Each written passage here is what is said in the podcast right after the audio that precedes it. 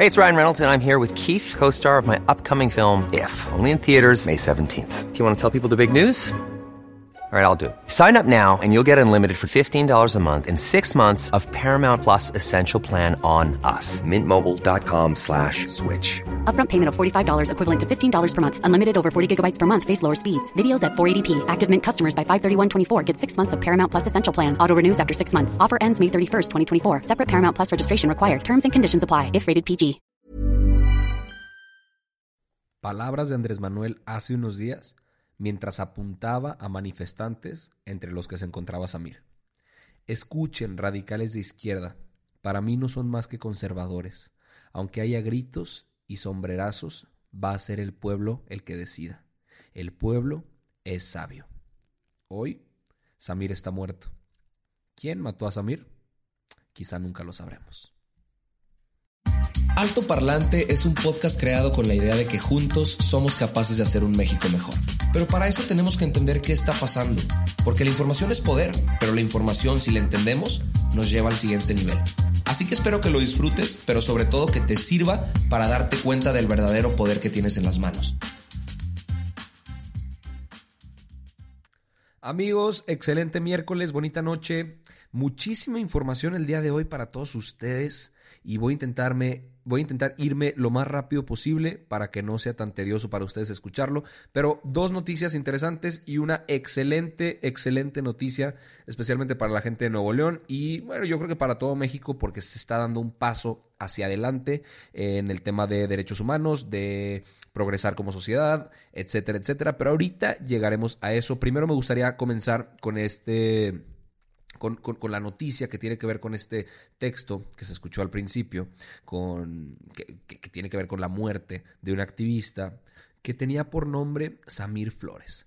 Samir Flores, para contextualizarlos de quién era, era un, un, opositor, quizá uno de los principales opositores, de que se construyera una termoeléctrica en Huexca y un gasoducto en Amilcingo, esto es en Morelos. El gobierno federal quiere construir este, e, esta, estas dos cosas como parte de un plan que se llama Proyecto Integral Morelos. Entonces están promoviendo que se haga y de hecho va a haber una consulta este fin de semana y a menos de 72 horas de que eso suceda, uno de los principales opositores fue asesinado. Él era dirigente de Amilcingo y formaba parte de una radio comunitaria que tenía como nombre Amilcingo, así como, como lo escuchan. Era miembro del Frente de Pueblos en Defensa de la Tierra y Agua de Morelos, Puebla y Tlaxcala.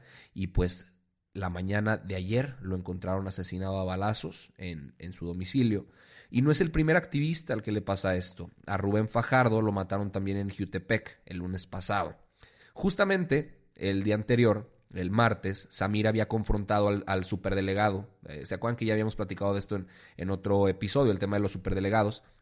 Pues lo, confrontó en una asamblea que estaba informando a la gente de la consulta que hay este fin de semana en Jonacatepec y, pues empezó a, cuestionarlo porque, y, y, lo veo muy justificado, se teme, se teme que la construcción de esta termoeléctrica va a aumentar, uno, la contaminación y dos, el desabasto de agua en la región. Los argumentos de Samir es que las empresas piensan primero en el capital y luego en las comunidades y pues él se cuestionaba si este proyecto va a ser pensado en la gente en realidad. Ahora, eh, la respuesta de Andrés Manuel ante esto fue que el asesinato es vil y cobarde, pero que la consulta sí se va a hacer porque pues no se sabe con qué intención se cometió el crimen. Podría ser que se haya hecho solo para, para afectar a la consulta. Que qué triste que la muerte de una persona se, se vea de esa, de esa manera y se utilice como, como estandarte político por algunos o, o también como pues parte de un confrontamiento político eh, o por intereses económicos. Eh, Andrés Manuel, es importante mencionar esto, antes de ser presidente criticaba el proyecto, pero actualmente lo, lo está apoyando. Ahora, y, digo, habrá muchas razones detrás de eso. se está investigando ya quién mató a, a Samir. La Comisión Estatal de Seguridad de Morelos dijo que lo asesinaron integrantes del grupo delictivo Comando Tlahuica, pero el propio titular de seguridad que se llama José Antonio Ortiz Guarneros, dijo que ellos ya ni siquiera operan en Morelos. Entonces la CNDH, la Comisión Nacional de los Derechos Humanos, ya pidió a la Fiscalía de la Nación, a la Fiscalía General, que se investigue este, este tema, pero evidentemente las dudas las dudas van a perdurar, a, perdurar porque pues es muy extraño que, esto suceda a tan poco tiempo de la consulta, que esto suceda a, una persona que era la, voz más importante para las personas que no apoyaban el proyecto y que con completa razón y derecho estaban expresando sus argumentos de que se les consulte primero, de que posiblemente este no es un proyecto viable para la región y que se van a llevar entre las patas al medio ambiente, a las familias que viven por ahí, a las comunidades que se abastecen con el agua que, pasa por esa zona, etcétera, etcétera. Y pues sí, descansa en paz Samir Flores. Eh, es una, una noticia muy triste. Yo sinceramente no apoyo a la gente que, que está diciendo de que, ay, ustedes ni, ni se hubieran interesado por Samir si no hubiera sido noticia nacional y demás. Güey, Quizá yo no conocía a Samir antes de esto y eso no es razón suficiente para que yo deje de hablar de lo que pasó y que mande mis condolencias a las familias afectadas, a, los seres queridos que están con este dolo y también al, al resto de las personas que estaban en este movimiento en contra de una termoeléctrica que se va a llevar a consulta este fin de semana. Segunda noticia, cambiando de tono un poco, pero también una noticia que causó muchísima controversia y, mucha crítica. Los organismos autónomos van a dejar de recibir dinero. Se ordenó que se cortara la inyección de recursos a los organismos autónomos, o sea, a las organizaciones de la sociedad civil, y la razón que se dio es la siguiente. Se quiere entregar directamente el dinero a los beneficiarios, es decir, si yo, soy una organización de la sociedad civil que ayudo a discapacitados, en vez de darme la lana a mí y yo dársela a los discapacitados, eh, pues el gobierno se la va a dar directamente a ellos. Acuérdense que ya hemos hablado del tema de la centralización y que el gobierno eh, se esté eh, que intervenga en todo lo que, lo que sucede en el país.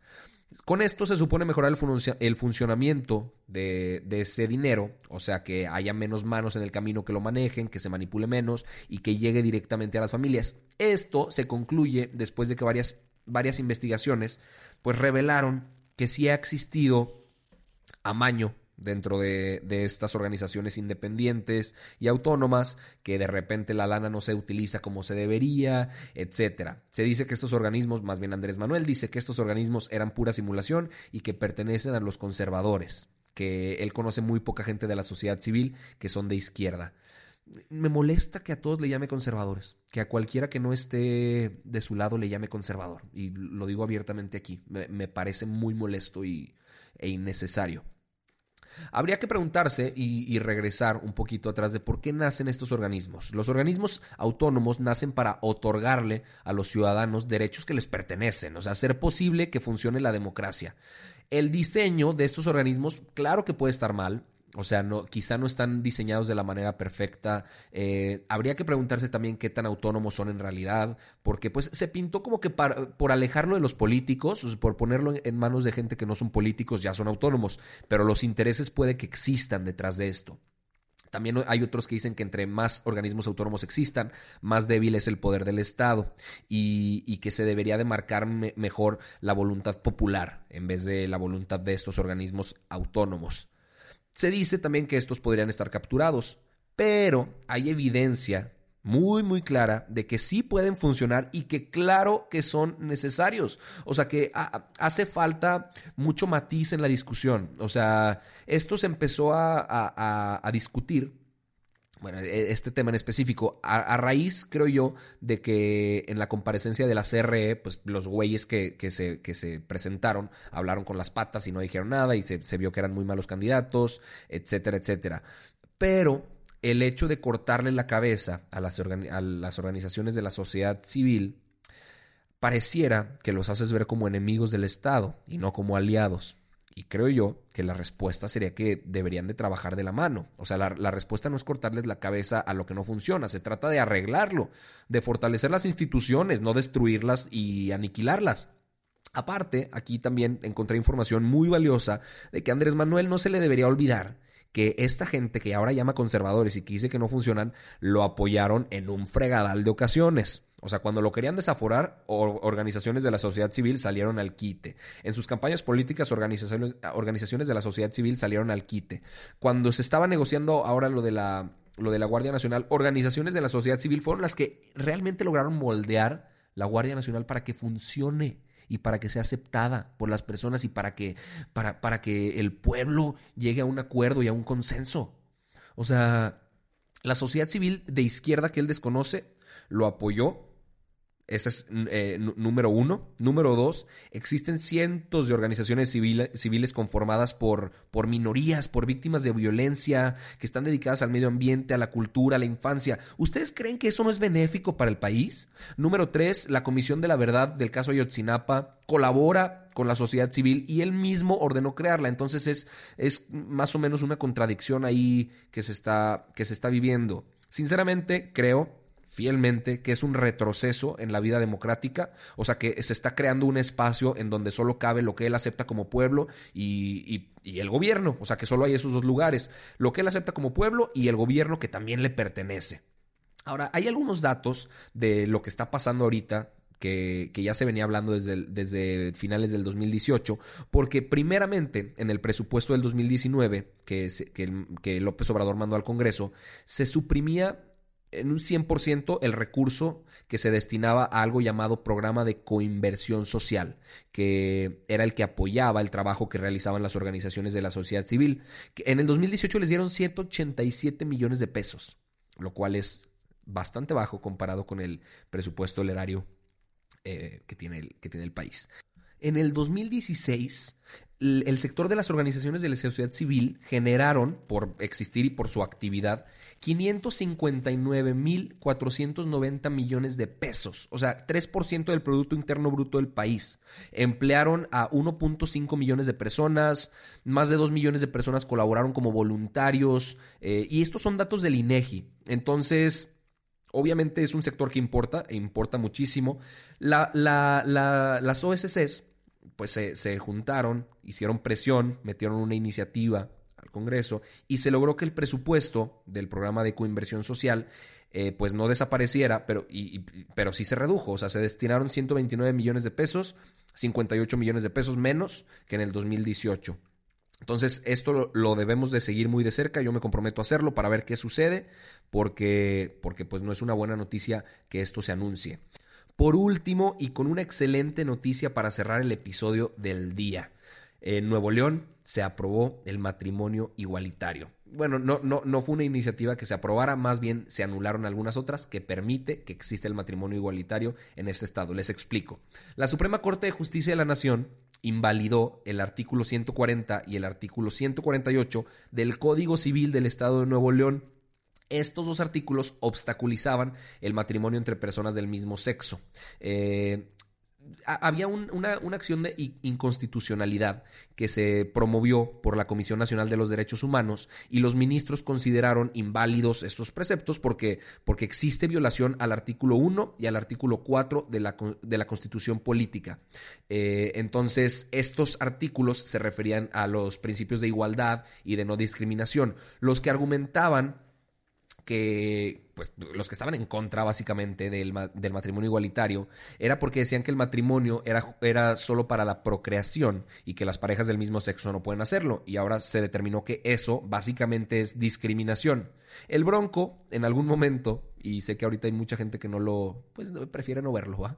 Dijo, yo puedo tener un hijo gay o puede, salir, puede salirme alguien, un hermano, una hermana, un primo, pero como gobernador yo tengo que poner un buen ejemplo. O sea, para él un buen ejemplo es no apoyar a la homosexualidad.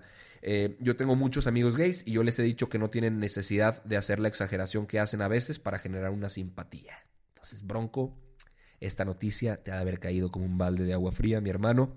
Eh, y Nuevo León se suma a los 13 estados que permiten el matrimonio entre parejas del mismo sexo, junto con la Ciudad de México, Quintana Roo, Coahuila, Chihuahua, Nayarit, Michoacán, Morelos, Chiapas, Puebla y Baja California, y esperemos muy pronto el resto del país. Esto es un paso hacia adelante y lo aplaudo de pie porque qué bueno que todos tengamos eh, esta eh, eh, pues este, este acceso a los derechos que deberían existir en todo el país. Con esto me despido y les mando un fuerte abrazo. Los veo el día de mañana jueves con más información.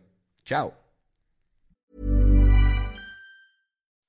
When you make decisions for your company, you look for the no-brainers. If you have a lot of mailing to do, stamps.com is the ultimate no-brainer. Use the Stamps.com mobile app to mail everything you need to keep your business running with up to 89% off USPS and UPS. Make the same no-brainer decision as over 1 million other businesses with Stamps.com. Use code PROGRAM for a special offer. That's Stamps.com, code PROGRAM.